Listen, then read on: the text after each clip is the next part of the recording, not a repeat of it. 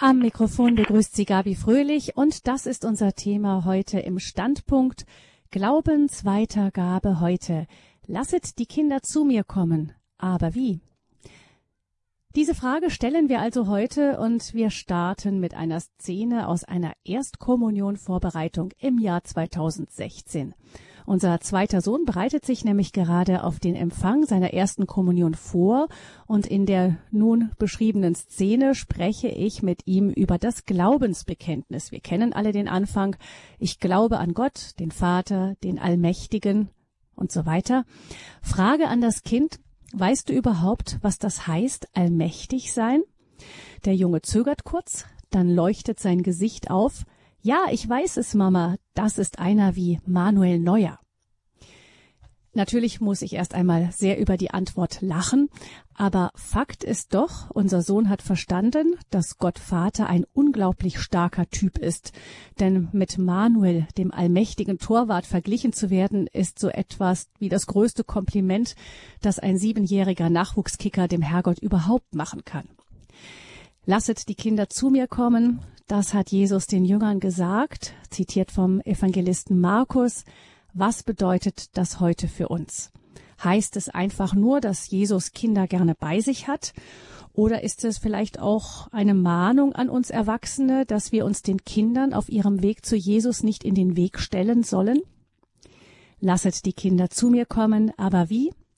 Das fragen wir heute Abend Michaela Freifrau von Heeremann. Sie ist sechsfache Mutter, dazu inzwischen auch sechsfache Großmutter, ist Theologin, geistliche Begleiterin und Buchautorin, Mitglied im Päpstlichen Rat für die Familie und in der Katechismuskommission für Neuevangelisierung im Vatikan unter anderem. Deswegen, weil sie auch den weit verbreiteten Jukat mit verfasst hat. Frau von Heeremann ist uns zugeschaltet aus ihrer Heimat in Niederrhein, am Niederrhein. Herzlich willkommen. Guten Abend, Frau von Heeremann. Ja, guten Abend, Frau Fröhlich. Guten Abend. Frau von Heeremann, Eltern, denen Ihr Glaube ein wichtiges Anliegen ist, sehen oft mit Schmerzen, dass ihre Kinder oder auch Enkel sich wohl für Beruf, Karriere, Hobbys, Medien und so vielerlei mehr interessieren, aber der liebe Gott und die Kirche nicht so sonderlich attraktiv zu sein scheinen. Ihre sechs mittlerweile erwachsenen Kinder sind alle fest mit der Kirche verbunden, drei von ihnen im geistlichen Stand, die anderen verheiratet. Und da möchte man Sie geradezu fragen, wie haben Sie das geschafft? ähm, das weiß ich eigentlich auch nicht, wenn ich ehrlich bin. Ähm, mein Mann und ich, wir sind sehr familienorientiert und äh, haben uns schon gefreut, wie der Erste sagte, dass er Priester werden will, aber irgendwie war mir es doch auch wieder total fremd, weil ich mir gar nicht vorstellen konnte, dass man ohne Familie äh, leben kann. ähm, äh, und wie wir das geschafft haben, das ja, da gibt es, glaube ich, keine Patentlösung und ich würde auch nicht sagen, dass wir es geschafft haben. Ich glaube, dass wir wahrscheinlich einfach am wenigsten gestört haben. Also wir haben ihnen keine Steine in den Weg gelegt, damit sie Gott äh, kennenlernen und ihnen auch nicht Stöpsel in, Stöpsel in die Ohren gesteckt, damit sie den Ruf Gottes nicht hören. Das würde mhm. ich äh, sagen, dass uns das gelungen ist. Aber ähm, ich, äh, also wo die Liebe hinfällt, ist eigentlich auch gilt auch für geistliche Berufe. Da kann man als Eltern nur staunend daneben stehen. Mhm. Aber da kommen wir auch schon gleich zu, in Berührung mit diesem Zitat aus dem Markus-Evangelium. Das ist ja eingebettet in die Geschichte, dass ähm, da Mütter mit Kindern kommen und ähm, die Jünger sie wegschicken wollen. Und mhm. dann Jesus dann eben sagt, nein, lasset sie zu mir, lasset die Kinder zu mir kommen, wäret ihr ihnen nicht. Ähm, ist es schon so, dass wir da manchmal vielleicht auch uns, ohne es zu wollen, auch mal in den Weg stellen? Ja, ich glaube, dass wir Eltern, was auch immer wir tun, immer Katecheten unserer Kinder sind. Äh, wir sind nie neutral für die Kinder. Schweigen wir vom Glauben, sind wir insofern Katecheten, als sie darauf, äh, also den Rückschluss ziehen, dass der Glaube unwichtig ist und dass vielleicht Ihre Fragen, die äh, ins Tiefere gezielt haben, nämlich äh, woher komme ich und was passiert mit mir, wenn ich sterbe und wenn wir da ausweichen, dann haben Sie das Gefühl, aha, das sind Fragen, die nicht wichtig sind, weil sonst würden die Eltern ja antworten. Ähm, sprechen wir ihnen vom Glauben, sind wir eben auch Katecheten, beziehungsweise ich glaube als erstes, es gibt ein schönes Wort von Marilene Leist, eine Religionspädagogin, die ich glaube inzwischen verstorben ist, in den 70er Jahren einen großen Namen hatte und die hat einmal gesagt, dass ähm, bevor ein Kind überhaupt ein Wort sprechen kann, hat es schon das Wichtigste von Gott erfahren, wenn, wenn es Glück hat. Nämlich äh, durch die Liebe der Eltern hat es erfahren, dass es äh, eben die Liebe gibt und kann auf die Weise Urvertrauen entwickeln und dieses Urvertrauen, dieses Seinsvertrauen, dass es sich lohnt, auf der Welt zu sein, dass, es, dass das Kind selber liebenswert ist, dass die Welt es grundsätzlich gut mit ihm meint. Das ist, glaube ich, der Lebensoptimismus, den Kinder brauchen müssen, äh, brauchen, um ins Leben mit Energie und Kraft zu starten. Und das ist äh, eine eben der ersten Botschaften, die wir, äh, wir Eltern den Kindern äh, vermitteln können, dass es Sinn macht, auf der Welt zu sein und dass sie gehalten und geborgen sind. Und unsere Aufgabe ist es dann später, und das wird sich ergeben, wenn man selber ein gläubiger, gläubige Mutter oder ein gläubiger Vater ist, ähm, diese Geborgenheit auch zum Ausdruck zu bringen und ähm, ich weiß nicht, beim Beten eben äh, sie damit vertraut machen, dass es da einen liebenden Vater im Himmel gibt, der sich für sie interessiert. Glauben Sie denn, dass diese Aufgabe, diese elterliche Aufgabe in der heutigen Zeit mit den allseits präsenten Medien wie iPhone, Internetzugang, überall inklusive und so weiter, also diesen vielen, vielen Ablenkungen, die ja oft auch die tieferen Sinnfragen überlagern oder die Zeiten, in denen man einfach mal übers Leben nachdenkt, äh, ständig die, diese Zeiten, diese langen Zeiten vertreiben. Äh, diese Zeitvertreiber, die jetzt überall zu haben und griffbereit liegen, ist es da schwieriger geworden? Ja, ich glaube schon, dass es schwieriger geworden ist. Vielleicht nicht so sehr wegen der vielen Zeitvertreiber, sondern weil äh, Kinder schwierig Kinder treffen, die auch glauben. Also diese Minderheitenposition hat es schwieriger gemacht. Ähm, wobei äh, die Zeitvertreiber, die Sie gerade gesagt haben, natürlich auch einen erheblichen Anteil haben. Ich glaube, dass einer der Punkte, warum wir uns heute so schwer tun, äh, Kinder für den Glauben zu begeistern oder zum Gebet hinzuführen, ist, dass sie eben die Stille nicht mehr kennen, dass sie eigentlich fast nicht mehr die Chance haben, mit sich und ihren Gedanken allein zu sein. Also ich, äh, man kann Kinder auch durch beständige äh, Betönung ähm, stumpf und taub machen. Und ähm, ich habe zum Beispiel bei unseren Kindern nie erlaubt und auch äh, würde auch bei den Enkeln das nicht gut finden. Und Gott sei Dank äh, sind unsere äh, äh, Kinder also als Eltern auch derselben Meinung. Ich finde es zum Beispiel ganz schlecht, wenn Kinder mit Kassetten einschlafen und in der Früh mit dem Radiowecker wieder aufwachen. So haben sie nie die Chance, ähm, mal nachzuspüren, was in ihnen eigentlich selber los ist, was, welche Ängste sie haben, welche Träume sie haben, auch sich mit sich selber auseinanderzusetzen. Und ähm, ich glaube, dass gerade äh, im Glauben es ganz wichtig ist, dass es stille Zeiten gibt, wo man äh, sozusagen die Sprache seines Herzens äh, hören kann äh, und auch die leise Stimme Gottes wahrnehmen kann. Also so die Frage, ähm, wovor fürchte ich mich, warum fürchte ich mich davor, auf was freue ich mich, äh, was wünsche ich mir, das sind alles ähm, Gedanken, die sich viele Kinder kaum noch stellen, also nicht bewusst stellen, weil sie nie äh, mit sich alleine sind und nie in Stille sind. Und das, glaube ich, ist einer der Punkte, die die Glaubenserziehung heute so schwer macht, weil wenn sie in die Kirche kommen oder wenn man sie im Kommunionunterricht hat und man möchte mal wirklich äh, mit ihnen ähm, in, in, also äh, konzentriert eine, eine Bibelgeschichte vorlesen und dann mal drüber nachdenken, was macht diese Geschichte mit mir, sind sie völlig ungeübt, sich darauf einzulassen. Und das ist schon eine große Schwierigkeit. Hm. Da, da auch, äh, muss man auch als Eltern wirklich äh, den Mut haben, gegen den Strom zu schwimmen und äh, in einer gewissen Weise da einen äh, Konsumverzicht ähm, in die Familie hineinbringen, die einen natürlich irgendwie auch wieder in die Minderheit bringt, aber die für Kinder wichtig ist, ähm, dass sie eben nicht seelisch taub und blind werden für das, was eigentlich wichtig ist.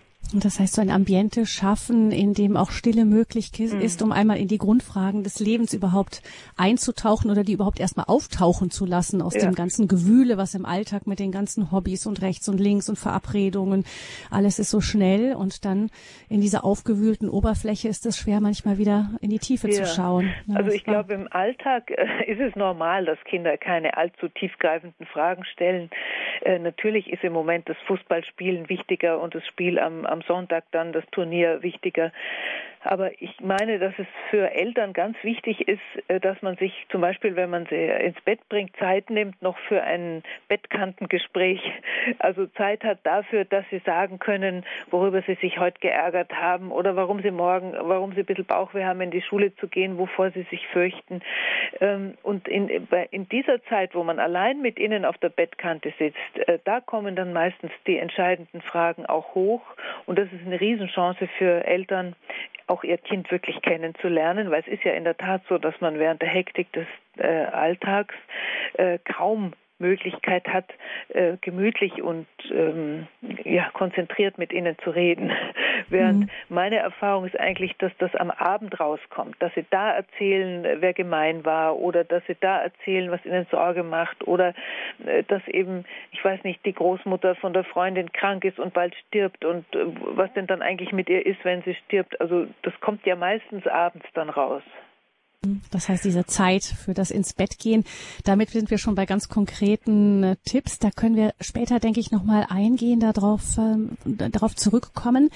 Ich möchte jetzt nochmal ganz kurz ähm, auf ihr, ihr, den Überraschungserfolg äh, des UCAT, den Sie mitverfasst haben, kommen. Sie haben ja vorher auch schon geschrieben, zum Beispiel ein Buch über Ihre persönlichen Erfahrungen in Sachen Kindererziehung. Das Buch heißt Zur Freiheit erziehen. Ähm, und aber eben dieser U-Cut, den Sie irgendwann mit dem Verleger Bernhard Meuser verfasst haben, also ein Katechismus für junge Leute, der ist inzwischen auf der ganzen Welt verbreitet. Wie kam es eigentlich zu diesem Buch? Ja, das war wirklich eine irgendwie wundersame Geschichte tatsächlich. Ähm, ich habe äh, mit einem befreundeten Priester hatten wir schon neun Jahre ungefähr äh, oder zehn Jahre äh, jeden Sommer ein Sommercamp gemacht, ein sogenanntes Rallye Camp. Da haben vier Geschwister äh, ihre Freunde einladen dürfen und äh, dann waren wir fünf Tage zusammen in so einem ziemlich äh, kleinen Forsthaus im Wald, wo die dann auch wie die Sardinen auf dem Boden nebeneinander geschlafen haben am Anfang. Und ähm, in, in, diesen, in diesem Rallye-Camp haben wir vormittags und nachmittags jeweils eine Katechese gegeben und den Rest haben die Fußball gespielt und Tischtennis gespielt und wir haben Rallyes durch den Wald gemacht und also es war hauptsächlich angelegt auf äh, Spaß und Spiel und dazwischen eben die Katechesen. Und ähm, das war eine Zeit, äh, die eben über neun Jahre ging und dann waren wir mit denen auf dem Weltjugendtag in Köln und da hatten sie im Rucksack äh, das Kompendium des, also eine Kurzfassung des, äh, des Katechismus der katholischen Kirche. Und diese Kurzfassung ist für Erwachsene und vor allen Dingen auch für Theologen wunderbar, aber es ist doch eine Art theologischer Nescafé. Also das versteht man nicht so leicht und man muss es für Kinder sehr und Jugendliche sehr verdünnen, damit sie überhaupt verstehen, was das heißt. Und wir haben beobachtet, dass sie ähm, diesen, äh, dieses Kompendium eigentlich ziemlich schnell aus dem Rucksack raus haben, weil es ein unnützer Gewicht war. Und dann hat der ähm, Bernhard Meuser, der damals noch Verlagsleiter bei Padloch war, mit dem hatte ich einen Termin, der wollte gerne ein Buch mit mir machen, aber über familienpolitische Themen, also gar nicht irgendwie über den Glauben. Und ähm, da hat er mir erzählt, dass ähm, eigentlich die Idee ist, einen Jugendkatechismus zu machen. Und meinte so, man müsste mal mit einer Handvoll Jugendlichen dieses Kompendium durcharbeiten und mal hören, was, die, was sie nicht verstehen, was sie interessiert, äh, was, sie, was ihre eigentlichen Fragen sind und anhand dieser Rückmeldungen dann eben einen Jugendkatechismus schreiben. Und dann sagt er zum Schluss, Schluss. Das Dumme ist, solche Jugendlichen, die sich so viel Zeit für den Glauben nehmen, haben wir gar nicht und gibt's gar nicht. Und da habe ich gesagt, doch, vielleicht haben wir die schon. Und dann haben wir äh, die äh, Eltern von diesen vier Geschwistern gefragt, ob es ihnen recht ist, wenn wir das nächste Sommercamp zum Thema Jugendkatechismus verwenden und haben auch die Jugendlichen selber gefragt und die wussten gar nicht, was ein Katechismus ist und haben dann gesagt, ja, doch, würden sie schon machen, aber äh, sie hätten ja selber mehr Fragen als Antworten und dann haben wir gesagt, ja, da seid ihr genau der Richtigen.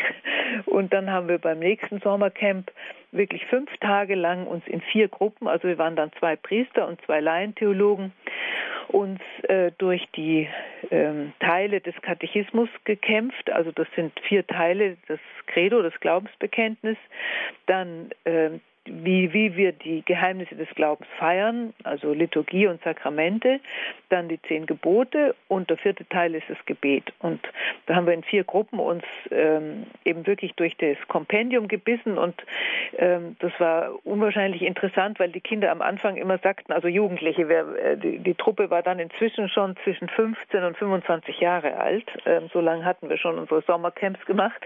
Ähm, und am Anfang haben sie immer gesagt, äh, also ich hatte zum Beispiel mh, mm, den Teil des Credos, äh, wo es um die katholische Kirche geht. Ich glaube an die heilige katholische Kirche. Und da ging es äh, drum zum Beispiel äh, über, um die Bilder, die das Neue Testament zum Thema Kirche hat also die Kirche als Leib Christi. Äh, können wir streichen, versteht kein Mensch. Die Kirche als Braut Christi. Können wir streichen, versteht kein Mensch. Also am Anfang waren sie sehr schnell beim Streichen und je länger wir etwas erklärt haben, warum das so da steht und wie wichtig das ist, wie schön das ist, die Vorstellung, dass Christus uns äh, als sein Bräutigam, als dass Christus sich als Bräutigam sieht und uns als Braut. Also je mehr wir erklärt haben, desto ähm, sicherer waren sie, dass man gar nichts streichen darf, sondern dass man es eben wirklich nur versuchen muss, ähm, so zu erklären, dass das für Jugendliche interessant ist. Also ich habe zum Beispiel äh, gerade bei der Frage ähm, die Kirche als Braut Christi, habe ich gesagt, naja, wenn wir uns mal so umschauen und überlegen, wer eigentlich alles noch in die Kirche geht oder wer den Glauben ernst nimmt, dann muss man eigentlich sagen, dass Jesus überwiegend unglücklich verliebt ist in uns. Und, mit, und da sagten sie, ja, das müsst ihr schreiben, das müsst ihr schreiben. Also ähm, man merkte so, dass sie äh, unwahrscheinlich anspringen auf die Inhalte, wenn man wenn man sie so formuliert, dass sie dass sie sie verstehen, aber sie wollten zum Beispiel überhaupt nicht haben, dass wir äh, also im Jugendjargon schreiben. Nein, man muss schon äh, ein vernünftiges Deutsch schreiben und wir dürfen uns nicht anbiedern und so. Also das waren ganz intensive Tage, wo wir über den Glauben gesprochen haben und äh, sind eigentlich da auch alle, also auch wir vier Erwachsene, unwahrscheinlich beschenkt worden durch das, durch die Energie und die wirklich Unermüdlichkeit, mit der die Jugendlichen sich da durch das Kompendium gekämpft haben. Wir haben am Tag wirklich jeden Tag zwischen sechs und acht Stunden gearbeitet, weil wir wollten gern durchkommen in den fünf Tagen in dem jeweiligen Teil. Und dann haben wir äh, geschrieben mit äh, Hilfe der Rückmeldungen, die wir von den Jugendlichen hatten. Und dann haben wir ein, äh, ein Treffen in Rom gehabt mit einem Professor für Religionspädagogik und der hat sich das, was wir geschrieben haben, angeguckt und hat gesagt, also dieses Projekt könnt ihr vergessen. Entweder ihr schreibt so, dass Jugendliche sich dafür interessieren und es lesen, dann werdet ihr nie äh, die Genehmigung bekommen, dass das ein Katechismus ist. Oder ihr schreibt so, dass die Kirche sagt, ja, das ist ein Katechismus, dann fasst aber kein Jugendlicher an. Mhm. Und am Ende des Gesprächs hat er gesagt, na ja, aber ihr könnt ja wenigstens auf die Piazza Navona gehen und Eis essen, dann seid ihr nicht ganz umsonst hergekommen. Das war ein, Sehr frustrierend. Ja, ja, ein vernichtendes Urteil, also grauenhaft.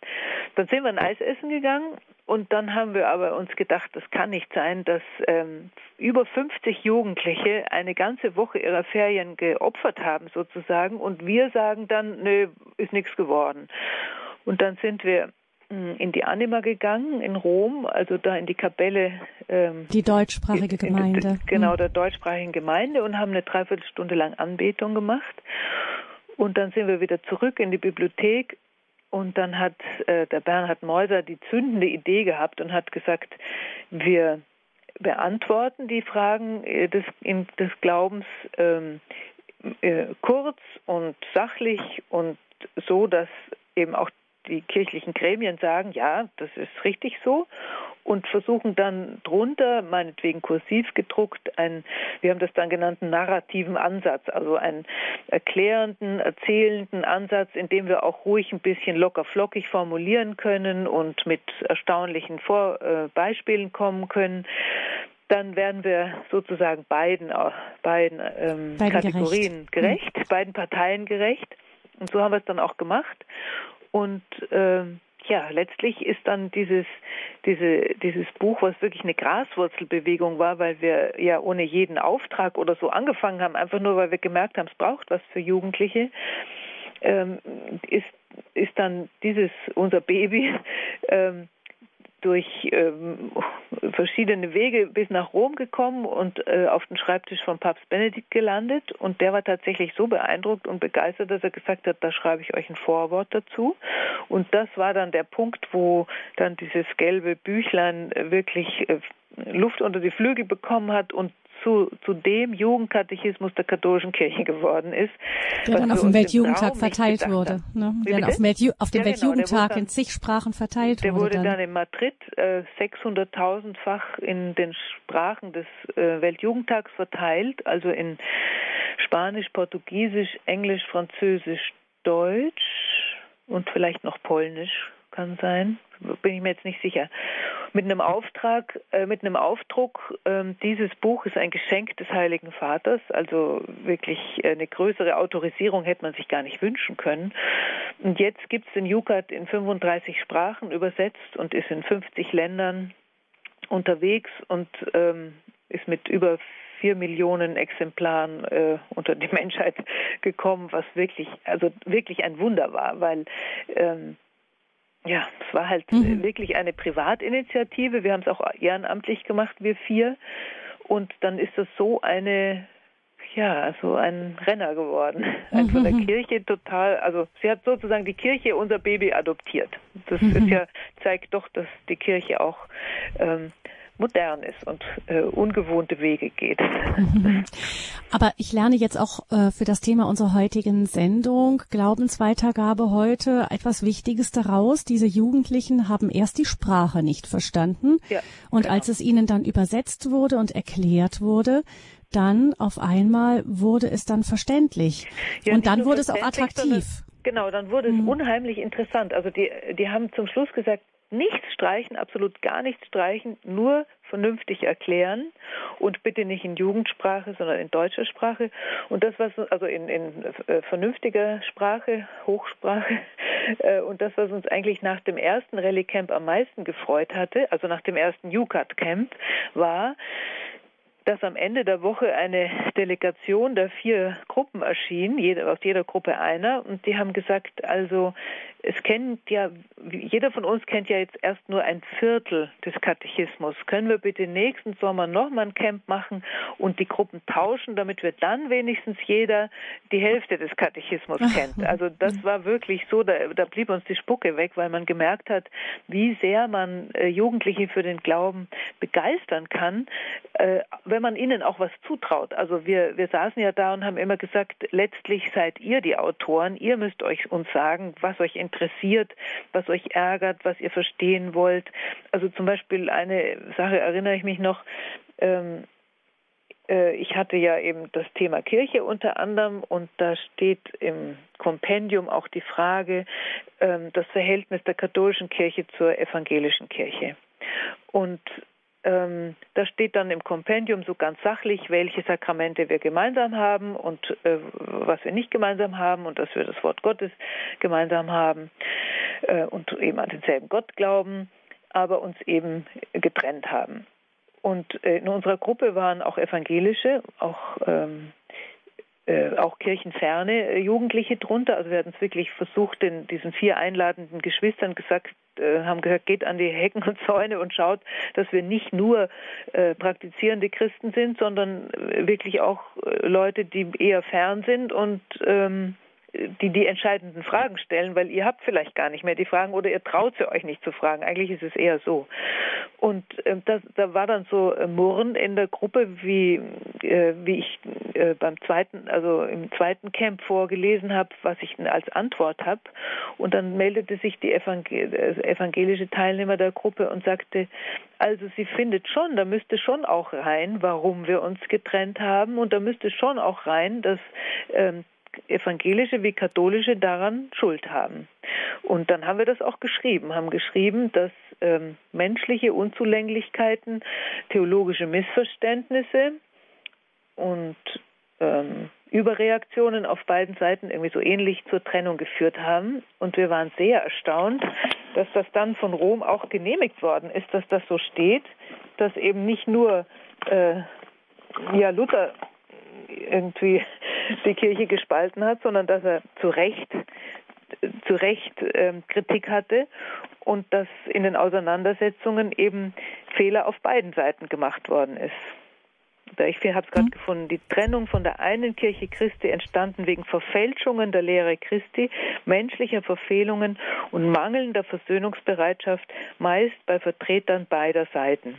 Das ist mhm. also schon war schon erstaunlich, dass das von Rom ohne jede Kritik genehmigt worden ist. Und ähm, genauso war es bei der Frage äh, das, das Verhältnis der Kirche zu den Juden.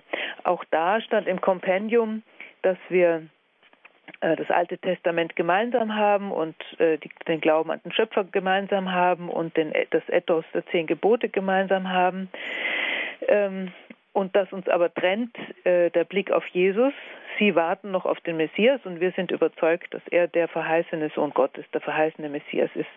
Und da war wieder so Brummeln äh, in der Gruppe und dann kam von den Jugendlichen, also das geht nicht, das könnt ihr nicht alleine so schreiben. Ihr müsst doch auch schreiben, ähm, dass ähm, der Antisemitismus, äh, der zu dieser furchtbaren Katastrophe im 20. Jahrhundert des Holocaustes geführt hat, dass der schon auch mit begründet war dadurch, dass man eben die Juden als äh, Gottesmörder verschrien hat ähm, und dass da äh, die, die Kirche auch Mitverantwortung hat und da haben die Jugendlichen total recht gehabt, dass sie das angemahnt haben. Das haben wir dann auch geschrieben. Und ich weiß, dass das für ähm, Juden, die sich interessieren für den Jukat, äh, eine wichtige Sache ist, dass da eben dann, ich dann unter anderem geschrieben hat, es ist beschämend, dass Christen jahrhundertelang diese enge Verwandtschaft mit dem Judentum nicht wahrhaben wollten und mit pseudotheologischen Begründungen einen oft genug tödlich wirkenden Judenhass mitgeschürt haben.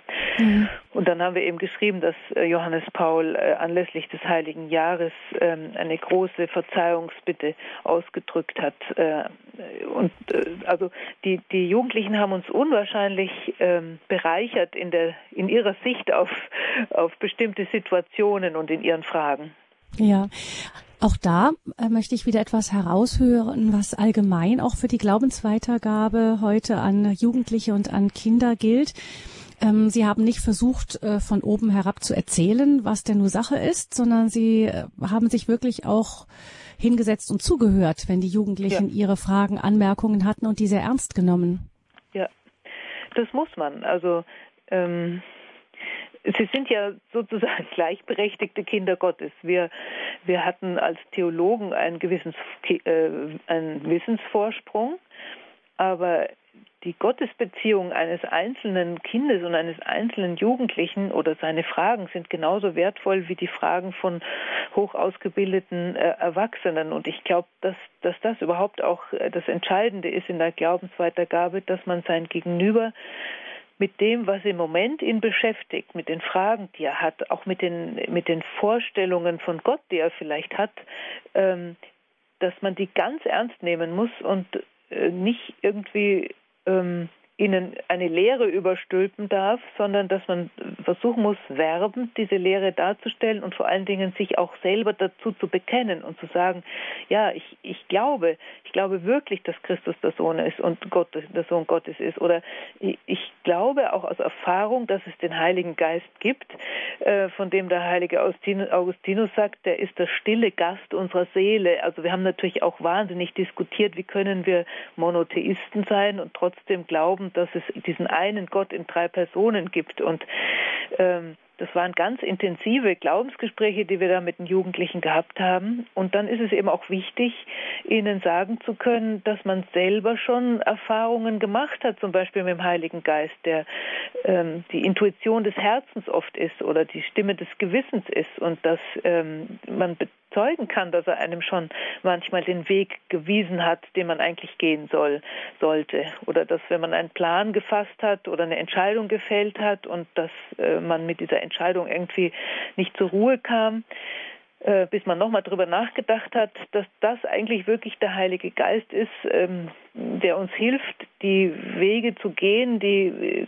äh, Gott uns anbietet. Es gibt ja so einen schönen Satz äh, beim Propheten Jeremias 29,11, äh, da sagt Gott, ich, ich kenne meine Pläne, die ich für euch habe, Pläne des Heils und nicht des Unheils, weil ich euch eine Hoffnung und eine Zukunft geben will. Und das ist ja eigentlich genau das, was, was Jugendliche wollen, eine Zukunft und eine Hoffnung und jemand, der, ähm, der ihnen äh, ja, ein, äh, ein, ein Weg weisen will, der sie glücklich macht. Hm. Und ähm, da als äh, Gesprächspartner, als Eltern oder als Großeltern, als Pate oder wir damals in dem Jugendcamp äh, selber bezeugen zu können, äh, dass man zum Beispiel seinen Beruf gefunden hat oder seinen Mann gefunden hat oder äh, mhm. die richtige Studienwahl getroffen hat, weil man irgendwie auch vom Gewissen gespürt hat, das ist das Richtige und dann damit glücklich geworden ist. Das sind ganz wichtige ähm, äh, Erzählungen für die Kinder, weil es dann nimmt äh, der Knochen Fleisch an und ähm, sie haben einen, einen Zeugen vor sich. Also, äh, mhm, der, also nicht nur Lehrer. Vom Jukat, mhm. äh, der Jukat alleine bringt es nicht so, auch selbst wenn man den vielleicht genial finden würde, alleine, das bringt es nicht, sondern wichtig ist der Katechet, der dahinter steht und sagt, ja, das glaube ich. Oder also es bedeutet Eltern. nicht nur, nicht, dass wir als Erwachsene nicht nur die Lehrer sind, sondern auch Zeugen oder vor ja, allem genau. Zeugen vor allen Zeugen. Und da äh, meine ich, haben wir da in der Familie die besten Chancen. Also das sage ich auch immer Eltern, die sagen, ja, aber ich bin ja kein Theologe und ich kann die Fragen nicht beantworten. Und ich sage immer, eigentlich geht es zunächst mal zu Hause nicht äh, primär um Wissensvermittlung, sondern dass die Kinder den Glauben der Eltern oder der Großeltern erleben oder des Paten erleben, so dass sie ähm, einfach ganzheitlich erfahren, dass dieser Gott jemand ist, der sich für mein Leben interessiert, bei dem ich mich geborgen fühle, dem ich am ähm, Abend erzählen kann, was mich beschäftigt, den ich bitten kann, wenn mich was bedrückt, äh, dem ich auch vor allen Dingen bitten kann, dass er mir tragen hilft an Dingen, die man nicht ändern kann. Ähm, also das ist eigentlich etwas, äh, was zu Hause ganzheitlich erfahrbar ist und gar nicht so sehr ähm, primär eine äh, Vermittlung von Glaubenswissen ist. Der von dem UCAT und wie er entstanden ist, haben Sie uns schon erzählt. Inzwischen arbeiten Sie an einem ähnlichen Projekt, das mhm. nennt sich KidsCat, also ein genau. Katechismus genau. für Kinder. Ähm, gehen Sie da ähnlich vor?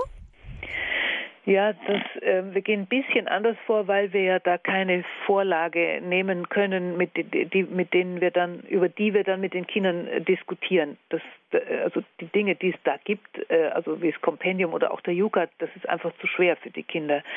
Äh, wir wollen für acht bis zwölfjährige schreiben oder schreiben für acht bis zwölfjährige mit äh, Schwerpunkt Kommunionkinder. Und wir haben es so gemacht, dass wir also der, der Herr Meuser und ich, wir haben äh, geschrieben und sind dann in eine äh, Redaktionskonferenz, wo dann wirklich jeder ähm, nochmal draufschaut und sagt, so kann man es nicht sagen oder man müsste es anders machen. Also da war eine Grundschullehrerin dabei, da war der ähm, Kinder- und Jugendseelsorge der Diözese Wien dabei, ein, ein sehr äh, gut ein toller Theologe, der ein sehr guter Dogmatiker ist, der genau geguckt hat, stimmen die Inhalte. Ähm, ein, ein anderer weiterer Seelsorger dabei, äh, eine Jugendliche, die auch schon beim KidsCut mitgearbeitet hat, die Tochter von Bernhard Meuser.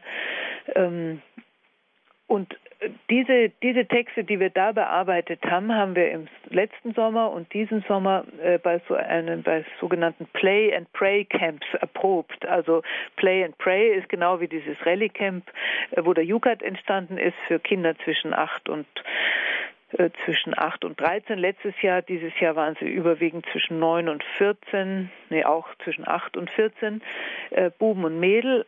Und ähm, mit denen haben wir äh, eben zum Beispiel über die zehn Gebote gesprochen oder über die Sakramente gesprochen, über das Gebet gesprochen und haben dann geguckt, ähm, verstehen sie überhaupt, was da steht oder ist es viel zu kompliziert ausgedrückt oder viel zu äh, weitschweifig, langweilt es dann? Was haben Sie selber für Ideen? Also zum Beispiel beim Gebet äh, hat mich sehr beeindruckt. Ähm, da waren in der Gruppe äh, zwei äh, Buben, die der eine eine angeborene Behinderung hat, mit der er halt leben muss und die er tragen muss, und der andere hatte ähm, schwierige Familienverhältnisse. Und wir hatten beim Gebet eigentlich ähm, besprochen äh, Danken und Lobpreis und Bitten. Ähm, und zwar eigentlich äh, war das uns irgendwie unterlaufen, dass man hauptsächlich gebeten hat um Dinge, die man gerne geändert haben will, also in unseren Beispielen. Und da haben die beiden sich unabhängig voneinander gemeldet und haben gesagt, also es gibt ja Sachen, die können wir nicht äh, ändern und wir müssen doch auch schreiben, dass wir Gott bitten können, etwas auszuhalten, was wir nicht ändern können. Und das war natürlich ein ganz, ganz wichtiger Gedanke. Also ich war ganz beschämt, dass wir da irgendwie nicht ähm, ja, äh, dass uns das durchgegangen war. Mhm. Also auch da wieder muss man sagen, dass äh, Kinder unwahrscheinlich hilfreich sind und einem genau auf die Finger gucken, auch ob man irgendwie unlogisch oder zu äh, zu romantisch ähm, formuliert hat. Wir hatten einmal irgendwie geschrieben, Gott, äh, die Menschen brauchen Gott so, der Mensch braucht Gott so, wie der Fisch das Wasser. Und da sagte einer, nee, das stimmt ja nicht.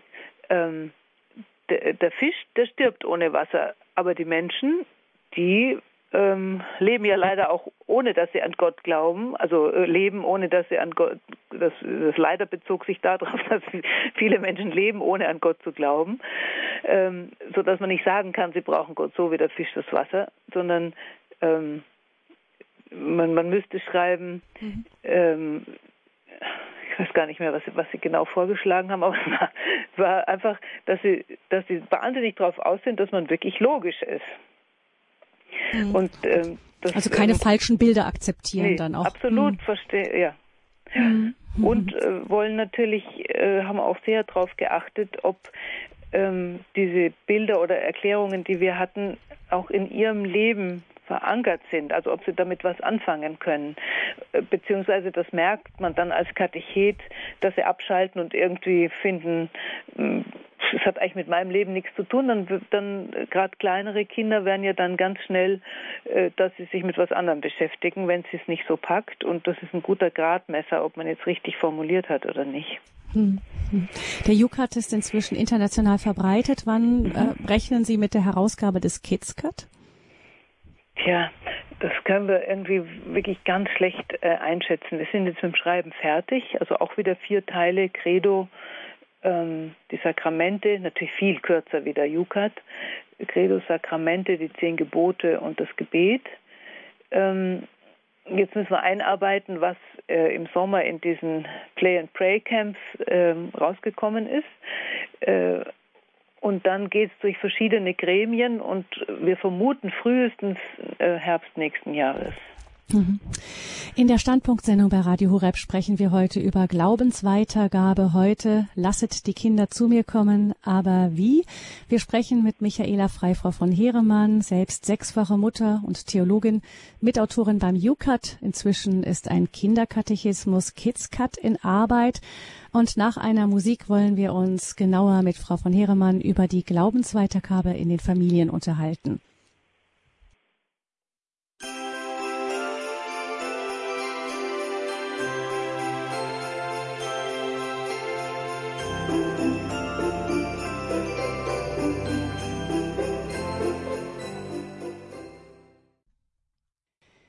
Wir sprechen über Glaubensweitergabe heute in dieser Standpunktsendung bei Radio Horeb mit Michaela von Heeremann. Ähm, wir sprechen über ihre Erfahrungen, das hat sie uns gerade eben erzählt, mit dem Entstehen des UCAT, wo sie als Mitautorin mitbeteiligt war, als Mitinitiatorin auch. Und wir haben gehört von Frau von Heeremann, ähm, dass es wichtig ist, Zeiten zu haben, in denen die Urfragen der Kinder, die Lebenssinnfragen ähm, zum Vorschein kommen, sich wichtig, diese Zeiten zu nehmen. Ähm, mit ihrem, ja, mit beim UCAT, bei der Entstehung des UCATs ist klar geworden, den Jugendlichen sind Glaubensinhalte, für sie sind sie spannend, wichtig, wenn sie richtig in ihre Sprache und in ihre Welt übersetzt werden. Also Glaube ist nicht per se für Jugendliche uninteressant, sondern dann, wenn er richtig vermittelt wird, fangen sie sogar richtig Feuer. Frau von Heeremann hat gesagt, es ist wichtig, dass Sie uns Erwachsene nicht nur als Lehrer erleben, sondern auch als Zeugen, vor allem als Zeugen und dass es wichtig ist, die Kinder mit ihren Fragen ernst zu nehmen. Frau von Heeremann, die ersten Katecheten, das haben Sie auch vorhin schon gesagt, in, für die Kinder sind in der Regel die Eltern, die Familie und Sie sagten, das müssen auch nicht unbedingt Theologen sein. Wichtig ist, dass man wirklich mit dem Glauben durchs Leben geht und darüber auch mit den Kindern einfach redet. Wir haben eben schon gesagt, es ist manchmal schwierig, dass jetzt in der Zeit, die sehr gehetzt oft ist, wo die Kinder oft viel Schule haben, die Schule dauert länger als früher, dann oft viel Freizeitprogramm haben, dass es überhaupt da so diese Zeitlücken gibt, in denen man wirklich ins Gespräch kommt. Bei Ihnen haben Sie gesagt, waren das so diese Bettkantengespräche, die, mhm. die oft das in Gang gebracht haben. Ja, also ähm, die sind dadurch entstanden, glaube ich, diese Bettkantengespräche, dass wir halt, dass ich am Bett von jedem einzelnen Kind mit im Abend gebetet habe. Also meistens frei versucht habe, den Tag äh, Revue passieren, äh, habe ich gelassen und dann hat man dabei überlegt, was war heute gut, was war schlecht, was hat mich gefreut, wofür kann ich danken. Und dadurch, dass man geholfen hat, den Kindern den Tag nochmal selber anzuschauen, kamen dann meistens die Fragen hoch, die sie äh, eigentlich beschäftigen. Ähm, es ist eigentlich äh, untypisch, äh, diese äh, entscheidenden Fragen äh, zu erwarten äh, nachts, äh, abends auf der Bettkante. Meine Erfahrung ist eigentlich, dass die wirklich schwierigen Fragen meistens zwischen Tür und Angel gestellt werden, wenn gerade der Grießbrei fürs Jüngste überkocht oder ich weiß nicht, der junge Hund ins, ins Haus gerade ein Häufchen gesetzt hat, dann oder oder man eigentlich ins Bett will, weil man hundemüde ist. Ähm, dann plötzlich kommen sie mit den schwierigsten Fragen um die Ecke. Und da, glaube ich, ist es wirklich die Kunst von Eltern, sich dann Zeit zu nehmen, tief durchzuarbeiten, den Grießbrei vom Herz zu nehmen, äh, das Häufchen liegen zu lassen oder was auch immer es ist, äh, und sich Zeit zu nehmen für das, was da einem so äh, so wie so ein, also gerade bei Jugendlichen, äh, wie so ein Happen hingeworfen wird. Können Sie das an einem Beispiel mal verdeutlichen? Fällt Ihnen da was ein? Ja, also mir fällt zum Beispiel ein, unsere, äh, eins unserer Kinder wollte unbedingt ähm, mit, mit Freunden in einen Film gehen, der hieß damals Die letzte Versuchung Jesu. Und ähm, ich wusste aus der Zeitung, dass dieser Film offensichtlich äh, künstlerisch gut gemacht ist. Er wurde sehr gelobt, aber ähm, der, der Film erzählte die Geschichte, dass Jesus nur scheintot war und ähm, eben vom Kreuz wieder herabgenommen worden ist und äh, wieder aufgewacht ist und dass er und Ma Maria Magdalena ein Paar war. Und dieser Film hörte dann auf äh, mit einer Bettszene zwischen den beiden. Und ähm, gerade wirklich, wie ich äh, dringend ins Bett wollte. Wir hatten damals schon sechs Kinder und die jüngste war Baby und die älteste wollte eben unbedingt in diesen Film. Ähm, wirklich zwischen Tür und Angel im Treppenhaus stehend äh, bin ich gefragt worden, ob sie in den Film darf oder nicht. Und dann habe ich erst gesagt, also da wäre ich eigentlich nicht dafür. Ähm, habe das auch begründet und habe gesagt, äh, also aus der Psychologie weiß man, dass eben Bilder, mit denen man nicht rechnet, sich im Gehirn irgendwie festbeißen, also wie so äh, Kletten im Gehirn hängen bleiben und dass ich nicht will, dass wenn sie betet oder zum Kreuz raufschaut, sie dann eine Bettszene sieht von Jesus und Magdalena, weil es auch gar nicht so gewesen wäre und ich wollte das nicht. Und dann ist mir eben mitgeteilt worden, dass ich keine Ahnung von Kunst hätte und dass ich äh, unrettbar altmodisch und überhaupt ein bisschen spießig und eng und bescheuert wäre. und was man dann halt alles so gesagt kriegt. Und ähm, ich habe dann wirklich halb mü also tot vor Müdigkeit mit hängenden Augenlidern diesen Kampf mit ihr durchgestanden und immer wieder gesagt, ich würde das eigentlich nicht wollen und ich würde ihr abraten. Ähm, und dann hat sie, und sie war kurz davor, 18 zu sein, dann schließlich mich gefragt, ja, aber warum, wenn es euch so wichtig ist, warum verbietet ihr mir es dann nicht einfach? Mein Mann war dann nämlich auch dazu gekommen. Und dann haben wir diesen Strohhalm ergriffen und haben gesagt, also gut, dann verbieten wir es eben, was wir irgendwie blöd fanden bei jemandem, der wirklich schon fast volljährig ist. Und dann wurde darüber nie wieder geredet. Und ähm, nach Wochen habe ich dann mal irgendwie ganz vorsichtig gefragt, wie war denn jetzt der Film? Woraufhin sie ganz empört sagte, wieso, da war ich nicht drin, ihr habt mich doch verboten. Und dann habe ich gesagt, ah ja, und was haben dann die anderen gesagt? Und dann äh, sagte sie etwas, was wirklich eine der seltenen Sternstunden von für Eltern ist, wurde so ein bisschen verlegen und sagte, ja, also wie sie in der Gruppe gesagt hätte, ihre Eltern hätten ihr verboten reinzugehen, da hätte ein Bub aus der Gruppe gesagt, hast du's gut, meinen Eltern ist es schon lange egal, was ich mache. Das war natürlich eine Rückmeldung, die man so äh, selten erlebt. Mhm. Aber das hat mir auch wieder Mut gemacht für die nächsten Kinder, dass wenn man äh, irgendwie unbequem ist und eben äh, irgendwas verbietet oder nicht will, was ihnen wirklich wichtig ist und man damit total gegen den Strom schwimmt, dass das letztlich bei den Jugendlichen, auch wenn sie sich noch so sehr ärgern und noch so sehr mit einem kämpfen, äh, auch Kinder, äh, äh, eigentlich doch irgendwie als Zuwendung ankommt die sind dann zwar sauer ähm, und finden die Eltern total bescheuert, aber ähm, sie, sie nehmen wahr, dass sie dass entweder die, die Sache selbst einem so wichtig ist, dass man da die halbe Nacht auf der Treppe zubringt, oder dass sie einem so wichtig sind, dass man eben nicht ins Bett geht, wo man das doch eigentlich gerade gerne wollte, ähm, oder wie die Situation auch ist. Also bei Dingen, die uns wirklich wichtig sind als Eltern, äh, lohnt sich die Auseinandersetzung äh, natürlich nicht ähm, autoritär, sondern schon begründet, aber auch klar zu bleiben. Ich habe auch die Erfahrung gemacht, dass es für die Kinder oft wichtig ist, die Eltern zu provozieren und anzubohren, warum man denn jetzt dagegen ist, weil dann hört man plötzlich hintenrum, die Kinder hätten die und die Meinung in der Klasse vertreten oder auf äh, in der Party vertreten, also wie wenn sie ein, äh, Wort für Wort ähm, zitieren würden als ihre eigene Meinung. ähm, weil sie eben genau wissen wollen, warum, warum darf ich jetzt das und das nicht. Und ähm, es ist wichtig das, für Sie, hm. Argumente zu haben. Und dass Sie das vielleicht einem gegenüber selbst nicht zugeben würden, genau. aber dann erfährt man dann doch manchmal, dass Sie sich diese ja. Argumente durchaus zu eigen gemacht haben. Ja, ja, das hört man mhm. dann manchmal hintenrum. es ist ja auch, ähm, das muss man ja auch als Eltern wissen, die Pubertät ist ja auch dafür da, dass die, El die Kinder sich ähm, die Kraft kriegen, auch von den Eltern irgendwie abzugrenzen, also sie selber zu werden. Und das geht nur äh, dann, auch wenn sie sich an einem reiben können. Ähm, man muss schon aufpassen, dass der Ton der Auseinandersetzung immer ähm, vernünftig bleibt und man nicht autoritär ist, sondern begründet äh, vielleicht auch bittet, also so wie wir es am Anfang äh, versucht haben, ich versucht habe bei diesem Film, dass ich gesagt habe, ich will es eigentlich nicht und ich rate ab davon, ähm, dass man also nicht gleich in die harte Konfrontation geht, aber manchmal muss man das, wenn einem das wichtig ist. Muss man natürlich auch in die Konfrontation gehen, vor allen Dingen, wenn sie jünger sind. Mhm. Also wir haben zum Beispiel äh, nie für uns war die Sonntagsmesse stand einfach nie zur Debatte. Das wussten sie auch.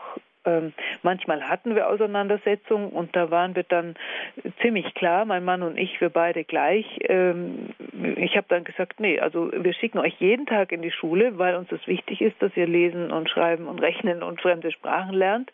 Und es ist mir mindestens genauso wichtig, dass ihr die Sprache Gottes kennenlernt und Gott kennenlernt. Und wenn wir da einmal in der Woche in die Messe gehen, ähm, dann gehört das einfach dazu und da diskutieren wir auch nicht. Das wussten sie auch und dann wurde auch auf die Dauer nicht mehr diskutiert. Mhm. Nur ist es aber so, dass gerade der, der Sonntag inzwischen immer beliebter wird als äh, Tag für irgendwelche Programme, sei es von Fußballvereinen, Geburtstagsfeiern und so weiter. Wie gehen Sie mit sowas um? Ja, das ist ein Problem. Also unsere äh, vier Söhne waren äh, die Hälfte davon begeisterte Fußballer und das war wirklich schwierig.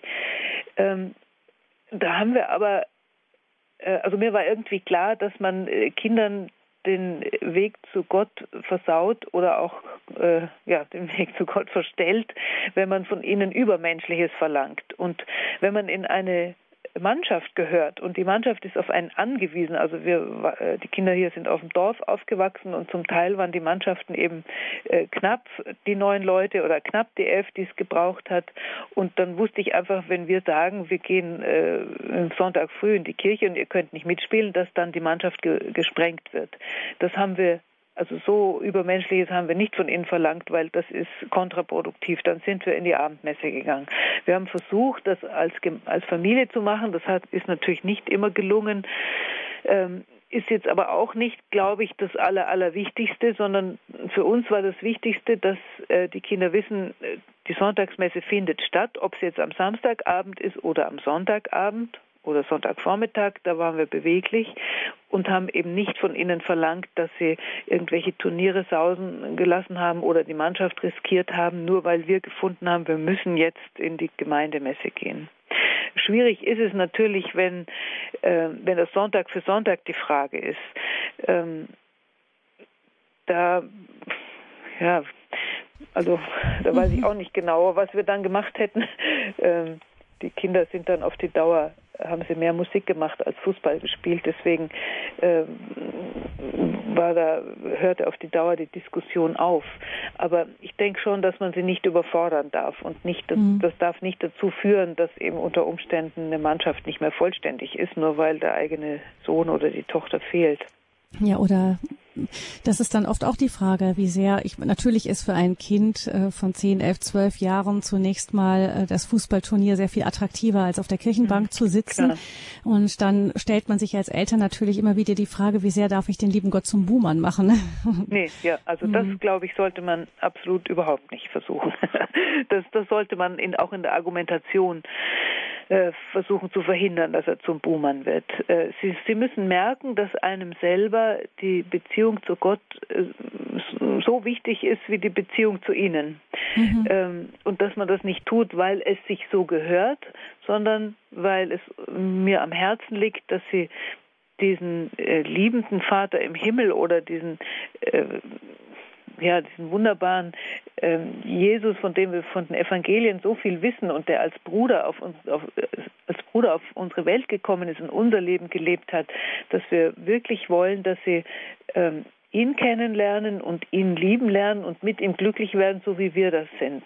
Und ähm, das äh, das ist, glaube ich, etwas, was man ihnen vermitteln muss bis zur Pubertät und hoffen muss, dass das dann durchträgt. Es gibt schon eine Zeit, also ich habe zum Beispiel äh, einfach gemerkt, dass den größer werdenden Kindern das persönliche Abendgebet eine, eine Zeit lang unangenehm war. Und dann habe ich ihnen Gute Nacht gesagt und habe nur gesagt, dann äh, vergiss, vergiss nicht zu beten. Und habe eben dann nicht mehr mit ihnen gebetet. Oder mein Mann hat dann nicht mehr mit ihnen gebetet. Und wie sie dann ähm, 16, 17 waren, ähm, mein Mann und ich, wir beten immer zusammen abends die Komplett und haben dann noch eine stille Zeit, wo wir selber persönliches Gebetsleben haben.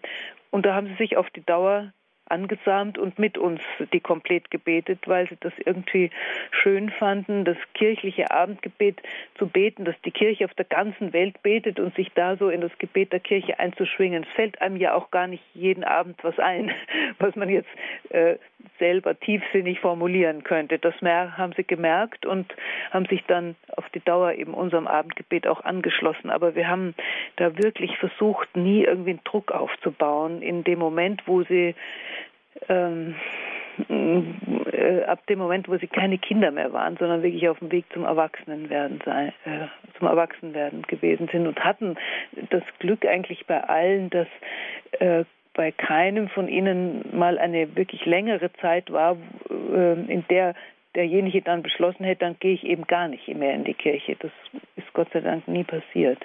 Hm. Aber das war ein Geschenk, würde ich mal sagen. Bei kleineren Kindern ähm, habe ich auch schon gehört, die Variante, wir gehen in die Kirche und danach machen wir was Schönes, gehen Eis essen oder so. Genau. Ist das auch eine Möglichkeit? ja, absolut. Also das ähm, machen unsere Kinder mit ihren Kindern und äh, gehen am, äh, dann nach der Messe Eis essen, was für die ganz Kleinen ganz wichtig ist. Ich habe das jetzt an unserer dreijährigen kleinen Enkelin äh, erlebt, die mit uns hier auf dem Hof wohnt. Die sagte mir in ihrer Kindersprache, ähm, morgen gehen wir in die, in die Kirche, aber, aber so verschwommen, dass ich es nicht verstanden habe und habe gesagt, wohin geht ihr morgen? Und da sagte sie, Vater, Sohn ist Eises essen. sie hat wohl offenbar den Eindruck, dass im Namen des Vaters, des Sohnes und des Heiligen Geistes hört sie als Eises, Eis essen. das ist eine ganz eigene kindliche Theologie, aber ich dachte ähm, irgendwie, ähm, ja, ja wenn, liebt wenn in die Kirche zu gehen, weil sie weiß, nachher gibt es ein Eis. Mhm. Und das ist ja auch ein ganz guter Ansatz. Mhm. Wenn die Süße des Glaubens auf die Weise vermittelt genau. wird. Bei einem Dreijährigen ist das ja, ja. eine Möglichkeit, die wir haben, um mit Kindern auch unseren Glauben zu leben, auch in einer kindgerechten Weise.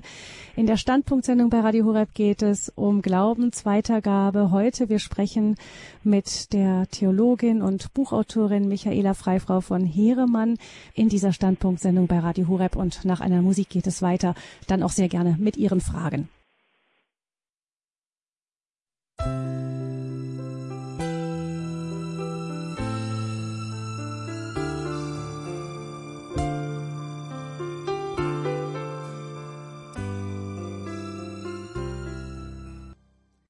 Lasset die Kinder zu mir kommen, aber wie? Glaubensweitergabe heute ist unser Thema.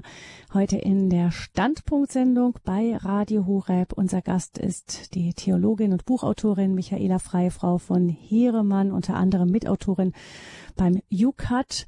Die Nummer zur Sendung, sie wurde gewählt zunächst von einer Hörerin aus Bayern, die uns anruft, ohne ihren Namen zu nennen. Grüß Sie Gott. Ja, grüß Gott. Ich war Religionslehrerin in meinen jüngeren Jahren bis zu Ende halt. Und da habe ich folgende Erfahrung gemacht bei Elternabenden zur Vorbereitung auf die Erstkommunion. Da war ja noch mehr im Lehrplan für die Schule. Und das, das Außerschulische ist natürlich sehr problematisch, weil da oft die Eltern keine Ahnung haben. Die, da, die gehen das ganze Jahr in die Kirche und dann bei diesen Vorbereitungen, das sind mehr praktische Sachen, das Brotbacken, Kerzen verzieren und so weiter. Da war also noch der Hauptschwerpunkt in der, in der Schule. Und da ist mir Folgendes passiert bei einem Elternabend, äh, dass eine Mutter gesagt hat, ja, wir möchten schon die Kinder religiös erziehen, aber wir wissen nicht mehr, ob das noch stimmt, was wir damals in der Schule gelernt haben. Also richtig religiöses Elternhaus, aber die Eltern sind durch die vielen Medien äh, diese verschiedenartigen Meinungen in den Medien natürlich verunsichert. Und das waren äh, Themen wie, also allgemeine Themen, Gebetserziehung, Gewissensbildung und äh, Bedeutung der, der elterlichen Erziehung, dann die, Vor die Gottesvorstellung, solche allgemeine Themen, die aber doch sehr wichtig sind. Mhm. Ja, und da meine ich, da, da müssen wir den Eltern finde ich, schon etwas an die Hand geben. Und zwar habe ich mir gedacht, ich habe ja doch noch diese Skripten von meinen Elternabenden, dass, dass das über die, von der Diözese natürlich ausgeht und, und mit anderen Beiträgen auch noch über diese Sachen, eucharistische Erziehung und so weiter, äh, dass man die bei, bei der Erstkommunion wo die Eltern ja noch äh, ein bisschen, die meisten wenigstens, oder, oder mindestens einige, da offen sind für, für diese Erziehungsfragen, äh, dass man das denen an die Hand gibt. Mhm. Das, also, ist, ja, das ja, ist meine Meinung. Und ja, ich, ich, Hilfestellung ich an die. Mhm. Dankeschön für Ihren Anruf. Ja. Alles Gute Ihnen, Frau von Heeremann. Vielleicht auch das das Anliegen, ja. das Sie mit dem KidsCut ja auch haben. Ja, genau. Anderem. Ich glaube, dass die Hörerin ähm, sehr recht hat. Es gibt gerade unter den Erstkommunioneltern doch noch viele Eltern, die ganz offen sind und sich auch äh, mit ihrem Kind vielleicht nochmal neu auf den Weg äh, machen wollen. Und deswegen halte ich es eigentlich für gut, dass man die Idee der Familienkatechese aufgreift, also der äh, Katechesis familiar, dass man nicht nur die Kinder vorbereitet, sondern versucht auch die Eltern mit einzubeziehen ziehen, weil wenn die Eltern draußen bleiben, ist für die Kinder oft die Erstkommunion so ein Ausflug in eine andere Welt. Und da gehen sie drauf ein, wenn sie den Katecheten oder die Katechetin nett finden und das ein schönes Fest wird. Und wenn dann aber zu Hause äh, das gar nicht mehr aufgegriffen und gelebt wird, dann vergessen sie es wieder. Also mir, ich bin mir schon manchmal vorgekommen, wie wenn ich den Kindern in der Erstkommunion Vorbereitung Kateche, äh, Chinesisch beibringe, dann lernen sie ein bisschen Chinesisch, weil sie mich vielleicht nett finden arbeiten. Und das Problem ist, zu Hause spricht keiner Chinesisch und will auch gar nicht nach China und deswegen vergessen sie dann, was sie bisher äh, gelernt haben. Das ist leider sehr oft der Fall. Insofern gebe ich der Lehrer, der, der ehemaligen Religionslehrerin sehr recht, dass man den Eltern äh, gutes Material an die Hand geben müsste oder sie eben auch begleiten. Und zwar nicht nur die Tischmutter begleiten, sondern die, die Eltern als, äh, als Eltern begleiten. Mindestens, dass man in dem halben oder dreiviertel Jahr, wo die Kinder vorbereitet werden, sagen wir mal, einmal im Monat mindestens einen Elternabend macht, wo man die Fragen der Eltern auch beantwortet. Es gibt ja eine sehr gute äh, Kommunion-Elternvorbereitung oder eine sehr gute Vorbereitung von Albert Biesinger, den ich sehr schätze, der auch dieses Buch geschrieben hat, Kinder nicht um Gott betrügen. Sie sagten ja am Anfang der der Sendung, dass dieser Satz von Jesus, lasset die Kinder zu mir kommen, wäre es ihnen nicht, ähm, dass das nicht nur ist, weil Jesus selber gerne Kinder hatte und die Kinder gern zu ihm kommen wollten, sondern auch eine, eine Warnung ist, also dass man Kinder nicht um Gott betrügen sollte, sozusagen, Gott ihnen nicht vorenthalten soll, weil man ihnen da ein, das, eigentlich das Wichtigste in ihrem Leben, nämlich die Antwort, wer wir sind und wohin wir unterwegs sind und wie wir leben sollten, vorenthält. Und gerade diese Bücher von Albert Biesinger, Gott mit neuen Augen sehen, Wege zur Erstkommunion, ähm, die eben äh, die so aufgebaut sind, dass man das mit den Eltern macht, die halte ich für sehr gut und sehr hilfreich. Ich, äh, ich glaube, dass ohne eine äh, Erwachsenenkatechese, ohne die Einbeziehung der Eltern ähm, die Kommunionvorbereitung oft unfruchtbar bleibt. Und wir hoffen eben, dass wir mit dem KidsCut, wo wir auch immer wieder so Kästchen ähm, geplant haben mit eigenen Texten für Eltern, ähm, dass wir da den Eltern, die sagen, und da gibt es ja nicht wenige davon, ich möchte gerne mich mit meinem Kind nochmal neu auf den Weg machen oder ich würde gerne selber Kommunionmutter sein, aber ich bin mir zu unsicher, was eigentlich heute noch richtig ist. Ähm, dass man ihnen da was Gutes in die Hand gibt. Und wenn Eltern so sagen, ich weiß gar nicht mehr, was heute noch richtig ist, dann kann man ihnen sagen, also das, was im Credo drinsteht, gilt nach wie vor. Ähm, was sich geändert hat, und ich glaube, was wirklich wichtig ist, dass es sich geändert hat, ist, dass ähm, dass wir absolut sicher sind, dass wir keine Gottesbilder vermitteln dürfen, die Angst machen, dass man nie Gott als Buhmann in der Erziehung benutzen darf und nie irgendwie drohen darf mit Gott, was glaube ich früher öfter mal passiert ist.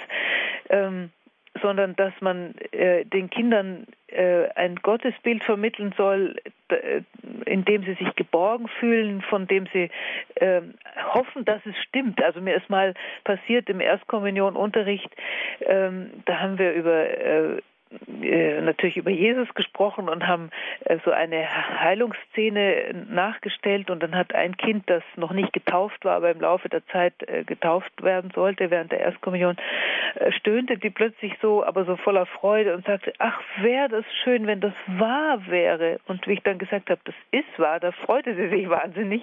Und ich glaube, das muss uns gelingen, dass die Kinder spüren, man, man bietet ihnen da ein großes Geschenk an und es ist wunderschön zu wissen, wer Gott ist und wer wie Jesus gelebt hat das glaube ich ist ein Unterschied zu früher, wo man also zu sehr viel früher. Ich habe das selber auch nicht mehr erlebt, aber die Generation ähm, meiner Eltern und Großeltern, die sind ja doch sehr auch ähm, eng gehalten worden, ähm, vielleicht auch in Sündenängsten gehalten worden. Und ich glaube, dass das nicht der richtige Ansatzpunkt ist. Das hat sich wirklich geändert gegenüber früher. Das ist auch eine Anfrage an die Art der Erstkommunion, Vorbereitung, äh, wie sie bei uns oft in den Verein gehalten ist. Eben, man, es könnte ein Anlass sein, die ganze Familie irgendwie mit, mit hineinzunehmen. Ja. Ähm, Dankeschön unserer Hörerin aus Bayern noch einmal und ich begrüße Frau Fechler aus Ankum. Guten Tag, Frau Fechler, guten Abend. Ja, guten Abend, Frau Fröhlich und guten Abend, grüß Gott, Frau Heeremann. Ja, grüß Gott, Frau ähm, ich hätte heute Nachmittag hätte ich gerne den Kathismus bei mir gehabt, um ihn zu verschenken. Da saßen zwei junge Mädchen auf der Kirchentreppe. Ich kam gerade raus mit zwei Flaschen und die aßen so genüsslich Eis. Wir haben das Eis direkt bei der Kirche, gutes Eis. und ähm, dann habe ich nur zu denen gesagt, es sind keine Schnaps Schnapsflaschen, weil die so ein bisschen so ähnlich waren. Ich sollte Weihwasser bringen für eine Hauswirtschafterin im Altenheim, wo wir gerade getanzt hatten. Und ähm, fragte die Mädchen aber dann doch, äh, wisst ihr denn, was das ist? Ja, Weihwasser. Und dann, als ich fragte, seid ihr aus der Pfarrei? Nein, wir sind nicht getauft. Es waren nette 15-jährige oder 16-jährige Geschwister und äh, Mutter katholisch, evangelisch. Und da kam es zum kurzen Gespräch, aber ich hatte ja wenigstens etwas dabei, nämlich das Programm von Radio Horebe und habe dir nur gesagt, Montagabend, da ist für die Jugend, wenn ihr mal ins Internet schaut. Äh, ich habe aber noch eine andere Frage und zwar, äh, ich habe jetzt im Katechismus nachgeguckt, in diesem Jukat, mhm. ähm, der Islam, also der Umgang, wir haben ja jetzt auch bei uns im Ort so viele Muslime. Wir haben keinen ja. einzigen Christen. Ja, wir auch. Ich streue auch eine muslimische Familie, sehr streng muslimisch, Sunniten. Und ich sehe, da ist eigentlich im Jukat, äh, auch in den Schulen, haben die Kinder jetzt ja den größeren Umgang damit. Da ist eigentlich wenig davon. Judentum, ja. Und dann steht nur eine Randbemerkung über den Monotheismus. Ja, das sind die, das äh, ist auf Seite 30. Monotheismus, das ist in die Lehre von Gott als einem einzigen, absoluten und personalen Wesen, das der letzte Grund von allem ist. Monotheistische Religionen sind das Judentum, das Christentum und der Islam. Gestern mhm. kam eine Sendung von Dr. Hartl, der mhm. ganz sicher auch wirklich hier ein guter Mitarbeiter bei diesen Büchern für die Jugend auch beim Lukat gewesen wäre, denke ich mir. Der hat das sehr Lukas gut gemacht, den Unterschied zwischen Islam und Christentum. Also zwischen diesem, wo wir immer sagen, dass wir beten, ja, wir haben denselben, den einen Gott, wie ich es auch schon gehört habe. Ja, Frau Fechtheimer, Sie meinen, dass, dass, das in dem, dass das im, im Jukat äh, vielleicht auch wenig, noch guten Platz wenig. hätte, weil es sehr viel in der, das ist ja, Dankeschön, Frau Fechler, äh, Frau, Frau von Heeremann, das ist ja also zu einer ich, Zeit entstanden, als es nicht äh, ganz so virulent war noch, ne? Wie? Nein, nein, also ich, ähm, ich kann da gleich darauf antworten. Es äh, ist nicht nur diese einzige Stelle, sondern das ist der Teil, den ich auch geschrieben habe, deswegen weiß ich so genau. Äh, die Nummer 136 kann sie nochmal nachlesen. Wie sieht die Kirche die übrigen Religionen? Und da steht unter anderem, ähm, wer immer Gott sucht, ist uns Christen nahe. Ein besonderer Grad der Verwandtschaft besteht zu den Muslimen. Die Judentum und Christentum gehört auch der Islam zu den monotheistischen Religionen. Auch die Muslime verehren den Schöpfergott und Abraham als Vater ihres Glaubens. Und, das wissen die wenigsten, Jesus gilt dem Koran als großer Prophet, Maria seine Mutter als Prophetenmutter. Sie wird sehr verehrt, die äh, Maria als Prophetenmutter. Die Kirche lehrt, dass alle Menschen, die ohne eigene Schuld Christus und seine Kirche nicht kennen, aber aufrichtig nach Gott suchen und der Stimme ihres Gewissens folgen, das ewige Heil erlangen. Also wir haben das extra so formuliert, dass man merkt, dass äh, wir viel gemeinsam haben äh, in den Jukat äh, sofort reinzuschreiben, äh, wo es, wo es reibt, das war tatsächlich in der damaligen Zeit noch nicht so noch nicht so virulent, sondern da ging es uns mehr darum, dass man eben offen aufeinander zugeht. Ähm, die, die Frage, die sich heute immer erhebt, wenn die Leute sagen, wir glauben doch alle an den einen Gott, da sage ich immer, es kommt sehr drauf an, es kommt auf das Gottesbild an. Und leider haben viele Muslime ein Gottesbild, wo dieser Gott sehr äh, unversöhnlich und unbarmherzig ist und das Verzeihen nicht so die Rolle spielt wie bei uns. Und ähm, vor allen Dingen haben sie ein Gottesbild, das eben ganz stark auf den Gehorsam äh, ausgerichtet ist, sodass jemand, der nicht glaubt, ungehorsam ist und daher zu bestrafen ist. Während wir Christen in, ja, inzwischen, muss man sagen, sehr genau wissen, dass der Glaube eine innere Überzeugung ist, zu der einfach auch niemand gezwungen werden kann. Das müssten wir eigentlich wissen. Ähm, wir müssten eigentlich für die Religionsfreiheit eintreten, äh, schon seit den frühchristlichen Märtyrern, die ja für sich in Anspruch genommen haben, ihrem Gewissen zu folgen und eben dem Staat nicht gehorchen zu müssen, sondern der Stimme ihres Herzens zu folgen, ähm, die, die sie zu Christus gerufen hat. Und das ist ein Riesenunterschied, dass wir im Christentum ähm, die Religionsfreiheit jedes Menschen achten und eben leider doch im Islam äh, zum Teil mindestens in den in den äh, strengeren äh, Gruppierungen ähm, äh, zum Beispiel die Todesstrafe auf den Glaubensabfall steht. Und das ist, das ist mit dem christlichen Gottesbild überhaupt nicht zu vereinbaren. Mhm. Also Dankeschön, Frau Fechler, für Ihre Frage. Sicher ist das Thema ähm, Miteinander mit Muslimen in den letzten Jahren noch immer bedeutender geworden, auch immer näher gerückt für uns in Deutschland. Ähm, danke, Frau Fechler. Und wir kommen nach Eichstätt zu Herrn Netter. Grüß Sie, Herr Netter. Guten Abend. Gott, guten Abend. Ja. Mit Interesse habe ich jetzt diese Sendung schon zugehört die ganze Zeit und möchte sagen, ist toll. Ähm, ich ähm, finde es auch großartig, dass Sie jetzt für Kinder einen Katechismus rausgeben möchten. Und auch der Jukat ist toll, dass es endlich mal eine Katechese gibt in einfacher Sprache. Ich glaube, das hat schon lange gefehlt. Ich habe bloß zum Jukat eine Frage. Ist der Jukat das gesamte Glaubenswissen der katholischen Kirche oder gibt es da auch, ist das das, ja, es ist nicht, es hat man sich auf was beschränkt. Weil ich habe jetzt zum Beispiel versucht, etwas, wollte mal wissen, wie der Ablass ist und wollte mal eine einfache Erklärung darüber haben, habe aber gar nichts drin gefunden. Ist das ja, nur das beschränkt? Also wir mussten natürlich kürzen. Der KKK, der katholische, der äh, Katechismus der katholischen Kirche, der unter Johannes Paul entstanden ist, ähm, der ist ähm, ja, ich glaube, über 600 Seiten dick. Äh, und da findet man was über den Ablass. Wir haben die Dinge genommen, äh, von denen wir sicher waren, dass es die, äh, die Jugend interessiert.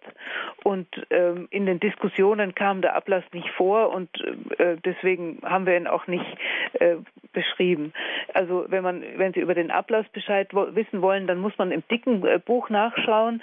Wir haben allerdings, glaube ich, wirklich das Wichtigste doch aufgenommen. Der Kardinal Lehmann, der den Jukat in Deutschland vorgestellt hat, hat gesagt, er wäre verblüfft, äh, in welcher Kürze man die wichtigsten Glaubenswahrheiten darstellen kann. Und ich, ähm, äh, also ich meine wirklich, dass was das Credo anbetrifft, das Leben aus den Sakramenten, die zehn Gebote und das Gebet, haben wir das Wichtigste, also äh, im Duktus des Kompendiums des katholischen, äh, des Katechismus aufgegriffen und haben natürlich Einzelfragen, nicht wirklich alle Einzelfragen be äh, be äh, beantworten können. Also ich glaube, das ist schon gerechtfertigt, dass man bei einem Jugendkatechismus versucht, so kurz wie möglich zu sein, ähm, was auch das was Wesentlichste. zum Teil auch wieder nicht mhm. gelungen ist. Also äh, ich, man merkt dem Jukat schon an, dass äh, die Jugendlichen, mit denen wir es bearbeitet haben, 15 Jahre bis 25 Jahre waren.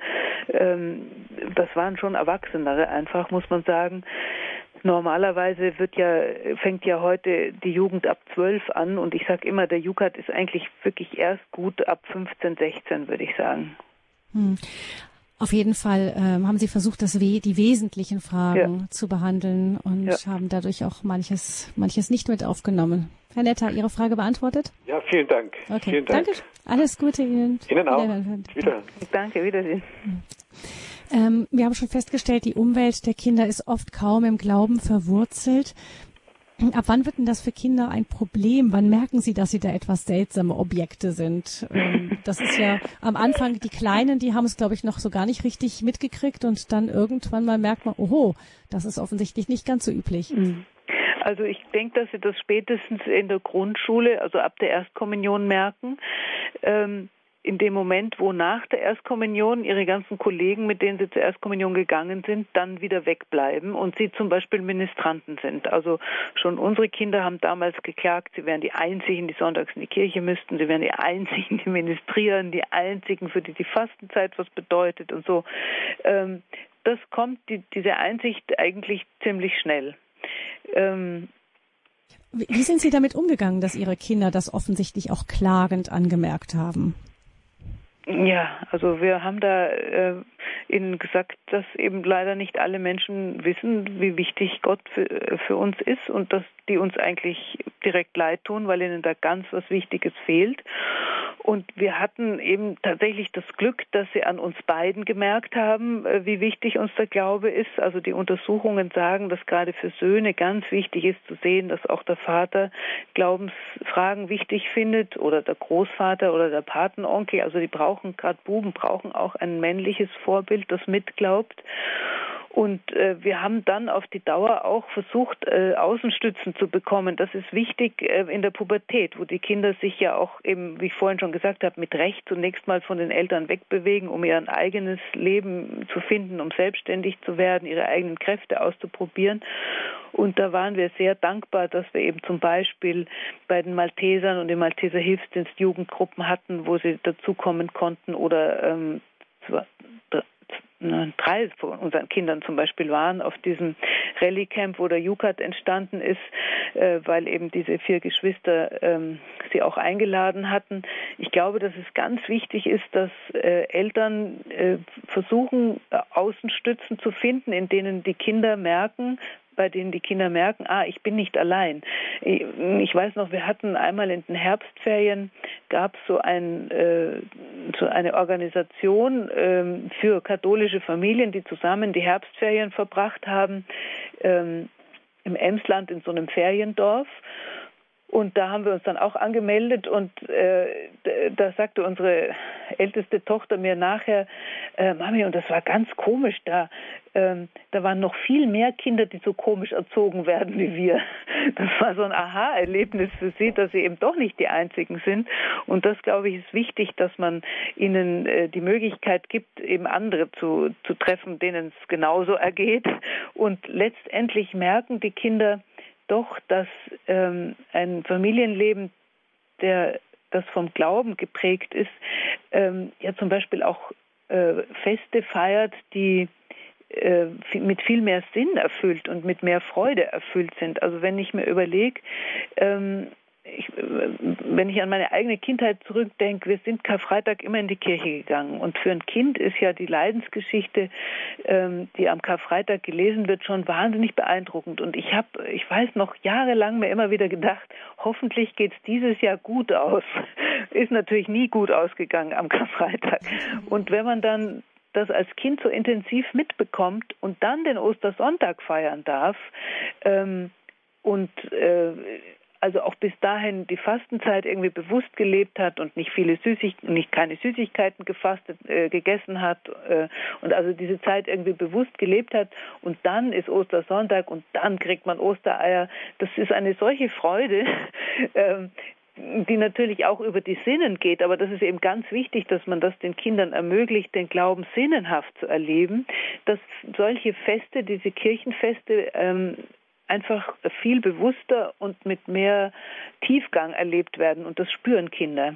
Die spüren, dass zum Beispiel ein Weihnachtsfest, wo man das Weihnachtsevangelium vorliest und sich wirklich über die Geburt Jesu freut und man sich beschenkt, so wie man sich an einem Geburtstag beschenkt, weil Jesus geboren worden ist, so ein Weihnachten hat hat eine tiefere Bedeutung und kann einem Freude vermitteln, während eine, ein Weihnachtsfest ähm, ein, ein dickes Fest in eine sowieso schon materiell reiche Zeit, da weiß man eigentlich nicht, ähm, was das soll. Und es wundert mich nicht, dass viele junge, ähm, junge Erwachsene sagen, Weihnachten sagt mir nichts.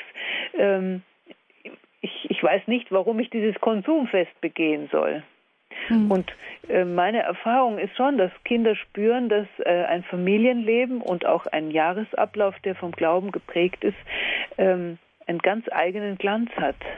Hm. Gerade das Weihnachtsfest ist ja oft für für, für Familien auch nochmal so die Frage, wie, wie können wir das leben, dass es nicht in so ein richtiges Konsumfest ausartet, ja. weil ja viele dann einfach wahnsinnig dicke Geschenke bekommen und die auch sehr im Vordergrund stehen. Und ähm, wenn man es jetzt vom Christlichen her sieht, äh, ist es dann immer schade, wenn eben gerade diese ganze Geschenkeschlacht von allen möglichen mhm. Richtungen dann hunderte von Geschenken da stehen und jeder was ja. schenken muss und will, wenn das so sehr in den Vordergrund rückt und dann aber dennoch so eben eine Atmosphäre Atmosphäre zu schaffen, in der man so das eigentliche Glück daran noch finden kann. Ja, das ist äh, gar nicht so einfach. Da haben Sie völlig recht. Ähm, ich glaube, dass Weihnacht äh, zu Weihnachten wirklich auch ganz, also entscheidend darauf äh, ankommt, dass man ähm, die, die Freude aneinander, die, die das Familienleben ganz bewusst lebt. Also wir haben zum Beispiel äh, zu Weihnachten abends immer wahnsinnig viel mit den Kindern gespielt, was man so im Alltag nicht schafft eigentlich. Und das machen wir auch jetzt äh, mit den Enkeln ähm, intensiv. Und das ist so, das ist so diese eine Woche von Weihnachten bis Neujahr oder vielleicht sogar noch darüber hinaus, je nachdem, wie viele dann da sind. Dieses Wissen, ähm, am Abend haben die Eltern oder die Großeltern Zeit und wir spielen alle miteinander und meistens äh, eigentlich immer, muss ich sagen, äh, haben wir dann vor dem ins Bett gehen den Christbaum nochmal angezündet und haben Weihnachtslieder gesungen und gebetet, auch wieder so den Tag Revue passieren lassen, sodass dieser Tag irgendwie eingebettet wird in in den Dank an Gott für dieses schöne Fest und für das Miteinander und die Freude am Spielen. Ähm, also man sagt ja immer, dass Weihnachten in Deutschland zumindest oder in den äh, nördlichen europäischen Ländern eben das, das Familienfest ist. Und gerade weil unsere Zeit so unglaublich hektisch geworden ist und man am, im Alltag ja kaum noch Zeit hat, miteinander gemütlich zu sitzen oder kaum noch es sich ergibt, dass wirklich die ganze Familie zusammen einmal am Tag, wenigstens einmal am Tag äh, zusammen am Tisch sitzt, sind solche Zeiten, die dann auch für die Familie reserviert sind, finde ich wahnsinnig wichtig. Und auf diese Weise wieder diese auf diese ganzheitliche Weise, ähm, wo der Mensch mit allen seinen Sinnen ähm, spürt, die Freude an dem Fest spürt, weil man es halt auch festlich herrichtet und vielleicht auch gut isst. Und äh, also ich, ich glaube, dass auch der Glaube irgendwie über den Magen geht. Also bei uns wird zum Beispiel in der Adventszeit ein Plätzchen gebacken und diese Plätzchen werden bis Weihnachten nicht angerührt. Und dann zu Weihnachten und in den Weihnachtstagen gibt es diese köstlichen Plätzchen. Also auf diese Weise kriegt das Fest dann auch nochmal so seinen eigenen Glanz. Und auch da wieder ähm, habe ich den Eindruck, dass Glaubenserziehung nur möglich ist mit einem partiellen Konsumverzicht im Verhältnis zu dem, was normalerweise üblich ist. Also wenn die Leute schon im Oktober äh, Printen und Lebkuchen und Christstollen kaufen und auch essen, äh, dann hat man zu Weihnachten gar nicht mehr etwas, äh, wo man sich ganz besonders drauf freut und was den Glanz dieses Festes irgendwie nochmal hervorhebt, während wenn man sich das aufhebt und wenn man sich auch aufhebt, die Überraschung, was man geschenkt kriegt und die Kinder eben nicht im Katalog anstreichen können, das wünsche ich mir, das wünsche ich mir und dann davon ausgehen oder sogar mit den Kindern, mit den Eltern selbst einkaufen, sondern es dann eben diese Überraschung gibt und diese Geheimnistuerei, dann hat Weihnachten so diesen himmlischen ähm, Glanz, den es eigentlich braucht, damit Kinder merken, was für ein großes Geschenk die Geburt Jesu für die Welt ist. Hm. Und das ist die, also auf der einen Seite darf man da nicht zu ähm, ja ängstlich sein, dass man die eigenen Wege geht. Wenn es denn von der mhm. inneren Überzeugung ja. getragen ist, dann dann wird man das irgendwie auch vermitteln können, wenn wenn es ja. kindgerecht sinnlich vermittelt wird. Gerade Weihnachten bietet sich dafür ja nun wirklich an auch. Ja. Ich frage mich auch manchmal, ob wir, ähm, ob Eltern, die ihre Kinder gerne ähm, irgendwo auch geschützt in einem Schutzraum Kirche Glauben gerne aufwachsen sehen möchten und dann oft auch Angst haben, sie bestimmten Freundeskreisen auszusetzen, Schule, Schulfahrten, Klassenfahrten, Schulunterricht äh, ist ja auch nochmal ein eigenes Thema, was da manchmal auf die Kinder noch zukommt und so. Ähm, man möchte sie so gerne bewahren. Auf der anderen Seite frage ich mich manchmal, ob wir da nicht auch der Versuchung ausgesetzt sind, zu ängstlich zu sein mhm. und zu uns nicht zu sagen, auch dem lieben Gott auch mal selber was zuzutrauen. Also die Kinder ja. wirklich in dieser Welt, in ihrer Zeit, einfach in ihrer Zeit auch groß werden lassen. Genau. Und dann dem Herrn auch zutrauen, dass er dann auch in dieser Zeit auch mit vielleicht schwierigeren Bedingungen an manchen Ecken und Enden, an anderen vielleicht aber auch weniger schwierigen, dass er da schon seinen Weg gehen wird mit den Kindern. Ja, und dieses also Vertrauen da, äh, auch auszustrahlen. Genau, da gebe ich Ihnen recht, da dürfen wir nicht zu ängstlich sein. Es gibt so einen schönen Satz von Augustinus, Vox temporis vox Dei, also die Stimme der Zeit ist die Stimme Gottes ist der Anruf Gottes an uns. Also die Not der Zeit ist äh, der Anruf Gottes, schaut dahin. Und wir können da nur hinschauen, wenn wir es auch kennen. Ähm, und ich bin da eigentlich optimistisch, wenn die Kinder zu Hause einen sicheren Hafen haben, auch einen Hafen, wo sie wissen, ich kann auch schwierige Themen mit den Eltern besprechen. äh, oder zumindest mit der Mutter oder dem Vater. Manchmal geht es ja nicht mit beiden gleich gut. Ähm, da kann ich mit meinen Problemen und mit meinen Ängsten landen. Dann halten Kinder äh, unwahrscheinlich viel aus. Ähm, und können das auch einsortieren, was sie äh, in der Schule oder im Unterricht an, äh, an Gegenläufigem erfahren. Wenn zu Hause die Vertrauensbasis da ist, dass man mit allen Fragen kommen kann oder auch vor allem mit allen Zweifeln kommen kann, dann sind sie doch ziemlich gewappnet. Wenn sie spüren, die, die Eltern trauen mir was zu, und sie trauen mir. Und wenn was ist, egal was ist, ich kann immer kommen. Das ist, glaube ich, die entscheidende Aussteuer, die wir ihnen da mitgeben können. Ähm, und es ist ja tatsächlich auch so, dass ähm, Kinder äh, oft ähm, Freunde haben, die deswegen mit nach Hause kommen, weil sie im, im Zuhause der, also der eigenen Kindern spüren, dass da eine Geborgenheit oder eine Atmosphäre ist, die sie woanders nicht so haben. Das hat ja auch eine Anziehungskraft, eine lebendige christliche Familie. Da wäre ich nicht zu ängstlich vor Schule und Unterricht, äh, was da so kommt, wobei man schon auch als äh, Elternteil und als Eltern wachsam sein soll. Ich bin immer dafür, dass man sich zum Beispiel in der Elternpflegschaft engagiert oder in den Fachkonferenzen engagiert, damit man weiß, was in den Schulen unterrichtet wird und man da auch drauf eingehen kann. Also gerade zum Beispiel in Sachen Sexualerziehung habe ich immer versucht, dass ich äh, weiß, was für äh, Medien oder Mittel, ähm, äh, also für, für Schulmittel verwandt werden. Unterrichtsmaterial. Das, mhm. Unterrichts, genau, dass das Unterrichtsmaterial man kennt, dass man weiß, wann Sexualunterricht gegeben wird. Das ist heute jetzt schwieriger, weil das alles in vielen Bundesländern fachübergreifend erfolgt aber dass man da wachsam ist und mitkriegt, was die Kinder äh, von der Schule vermittelt kriegen, das halte ich wirklich für sehr wichtig, damit man da auch dagegen halten kann, weil eine Sexualerziehung, die entweder rein biologistisch ist und wertfrei oder äh, die darauf abzielt, wie es jetzt vielfach leider der Fall ist, dass Sexualität eigentlich äh, eine reine ja wie so eine Alltagsdroge abgehandelt wird, wie wenn das äh, miteinander ins Bett zu gehen auch nicht mehr bedeutet, wie wenn man zusammen kühles Bierchen zischt, dass man da zu Hause dagegen hält und sagt, nein, das ist eine Sprache und ein Zeichen, die Gott uns geschenkt hat, um unsere Liebe gegen auszudrücken. Und es ist ein Weg, auf dem du entstanden bist und ein Weg, auf dem jemand so wertvoller und einzigartiger wie du entstanden bist, der kann nicht irgendwas sein, wo man doofe Witze drüber macht. Also da muss man auch als Eltern ein bisschen offensiv, glaube ich, sein und äh, dagegen halten und äh, eben äh, den Kindern die Möglichkeit geben zu entdecken, dass die Sexualität ein wunderbares Geschenk Gottes ist, was er uns gegeben hat, was aber ähm, nur dann den Menschen glücklich machen kann, wenn wir es auch wirklich leben als das, was es ursprünglich ist, nämlich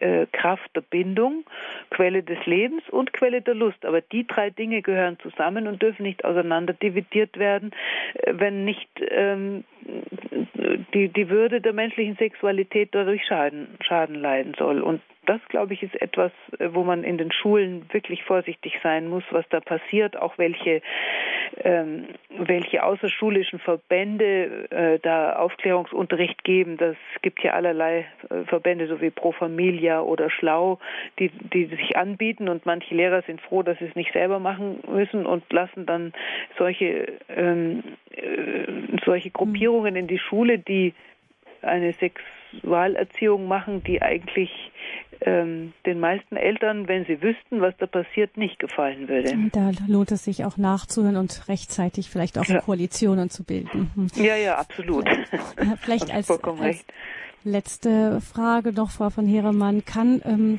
ähm, wir sind ja gerufen, von Jesus in die Nachfolge zu gehen, Jesus nachzufolgen. Das ist eigentlich der Weg. Ähm, des Christen. Kann das, gilt das auch für Kinder? Kann man auch Kindern das irgendwie nahebringen? Ähm, ich bin ein Jünger und ich folge Jesus nach in meinem kindlichen Umfeld?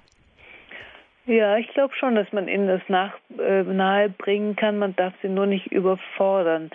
Nach meinem Eindruck ist eigentlich der Versuch, den, den kirchlichen ähm, den, den, den Jahreslauf der Kirche, mir fällt jetzt das Wort nicht ein, ähm, also ähm, die, Advent. Das Kirchenjahr. Mhm. Das Kirchenjahr. Das Kirchenjahr bewusst zu leben und es auch in die Familie hineinzuholen, dass das eigentlich so der erste, der erste Weg der Nachfolge Jesu ist.